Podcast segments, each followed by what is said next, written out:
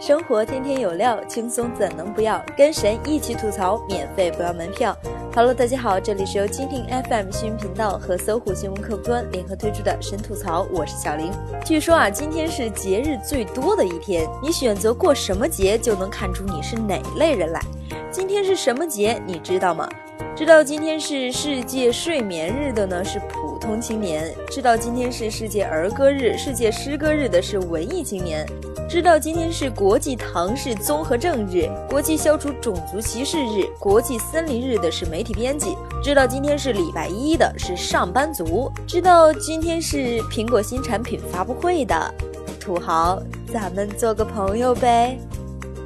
今天早上还没起床啊，老妈就跑我房间里问儿子：“你想不想成为一名暖男啊？”我说：“想啊。”老妈说：“来来来，把这条秋裤穿上。”妈呀！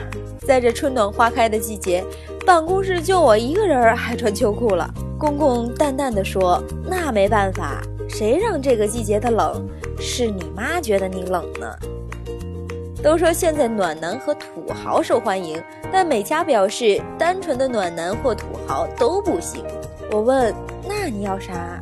嘉哥说：“要好暖。”老沙虽然号称不懂做暖男，却依然能将我们高颜值的沙嫂拿下。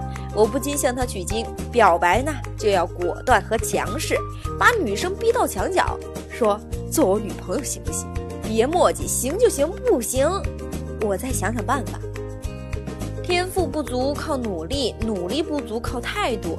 有个同学说，初中刚毕业想体验社会，就去工地找活，吹牛自己力气大。工头看他跟豆芽菜似的，说不信。同学当场急了：“你别看我瘦，我们班主任老夸我一个人能拖全班后腿。”后来上大学啊，这个同学找了个外地大学的女朋友。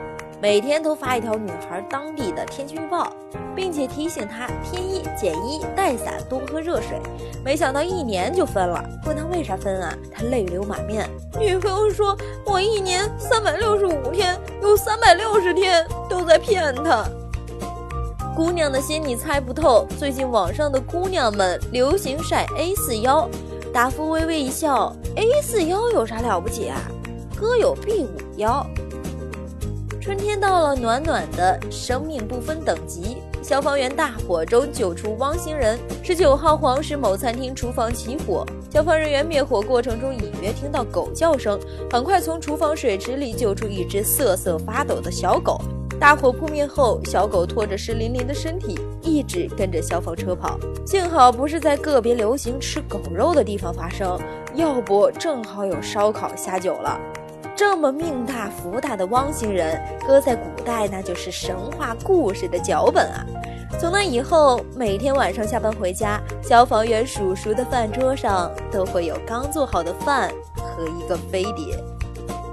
人间自有真情在，恶人自有恶人磨。东莞撞翻变道车，车主称撞他是在维护路权。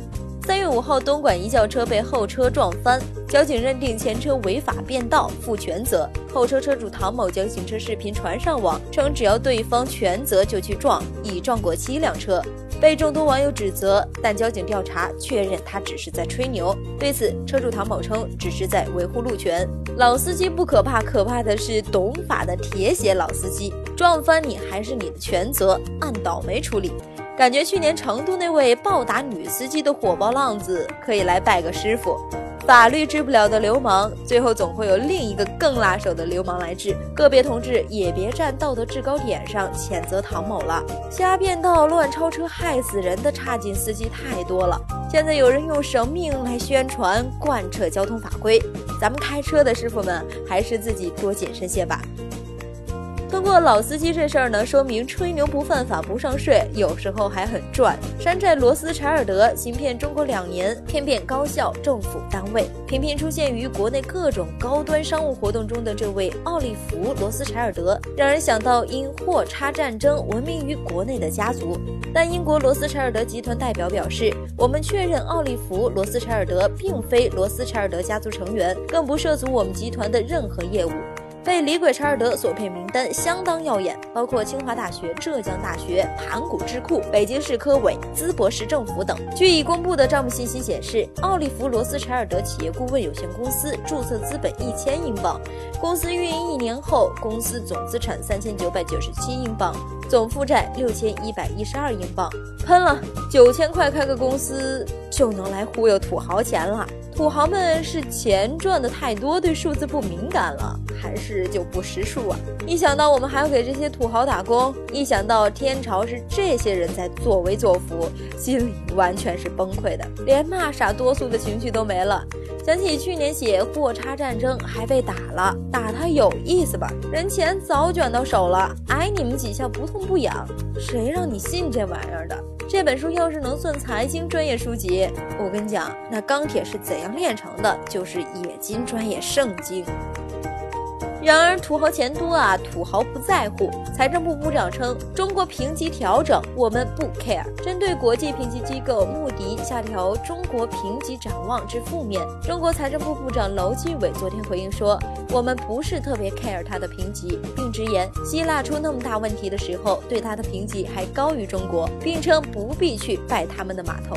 部长啊，咱们是名门正派，这拜码头的说法是打哪儿学的呀？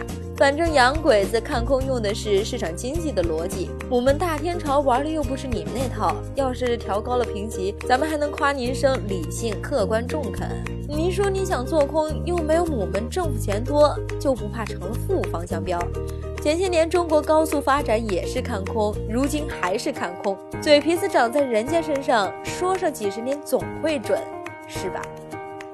然而土豪钱多啊，土豪不怕你嘴长哪儿。今网友爆刷五万元礼物，让女主播一直叫其名字。近日有媒体揭秘，很多网友因女主播公开叫自己名字而挥金如土。曾做主播经纪人王某称，去年某网友因某女主播叫他名字又叫别人，吃醋爆刷五万元礼物，女主播才又热情起来。妈呀，为什么老有这种挥金如土的财主啊？我怎么就一个都没碰着呢？当女主播这么赚钱，人人都变性整容当主播去得了。